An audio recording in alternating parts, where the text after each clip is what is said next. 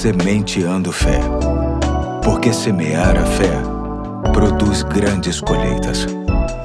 Hoje é terça-feira, dia 30 de novembro de 2021. Aqui é o pastor Eduardo e é com muita alegria que chamo sua atenção para mais um episódio da série Combatendo as Preocupações. E hoje quero ler Salmo 139, 13 e 14, que diz: Tu criaste o íntimo do meu ser e me teceste no ventre de minha mãe. Eu te louvo porque me fizeste de modo especial e admirável. Tuas obras são maravilhosas, disso tenho plena certeza. Existe uma história que ilustra bem o texto que acabei de ler para vocês, que é a seguinte. Pediu-se a alguns estudantes que elegessem as sete maravilhas do mundo atual. Enquanto os votos eram apurados, a professora percebeu que uma jovem calada ainda não havia mostrado o que escrevera e por isso ela foi questionada se estava com problemas para completar a lista. Estou, respondeu a jovem, e completou: Não consigo me decidir, são muitas. Bem, leia o que você já escreveu e talvez possamos ajudá-la, disse a professora. A jovem então levantou a cabeça e disse em alta voz: Acho que as sete maravilhas do mundo são ver, ouvir, tocar, provar, sentir, rir e amar.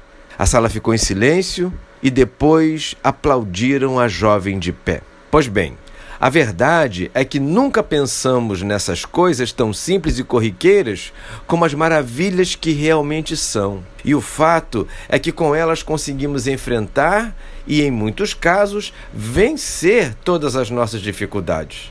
Talvez nunca tenhamos parado para pensar como seria a nossa vida se uma dessas maravilhas nos faltasse. Certamente seria muito triste. Portanto, se as temos, se podemos ver, ouvir, tocar, provar, sentir, rir e amar, e se associamos tudo isso à fé em Jesus Cristo e à obediência aos valores da palavra de Deus, podemos e devemos nos sentir privilegiados e com todas as condições para encarar o que der e vier. Aqui se encontra o que autenticamente necessitamos para caminharmos bem nesta terra. E vale dizer que existem pessoas que não possuem algumas delas, mas que, de igual modo, sobretudo com fé em Deus, conseguem se superar a cada dia, servindo de inspiração para muitos. Temos as maravilhas naturais, porém, temos as maravilhas humanas e estas estão bem mais perto de nós. Vamos orar? Senhor Deus, Obrigado por sermos dotados de maravilhas que são presente do Senhor para a nossa caminhada aqui. Ajuda-nos a reconhecê-las e dá-nos sabedoria para usá-las para o nosso bem, para o bem das pessoas e para a glória do teu nome. Oramos em nome de Jesus. Amém. Hoje fico por aqui e até amanhã, se Deus quiser.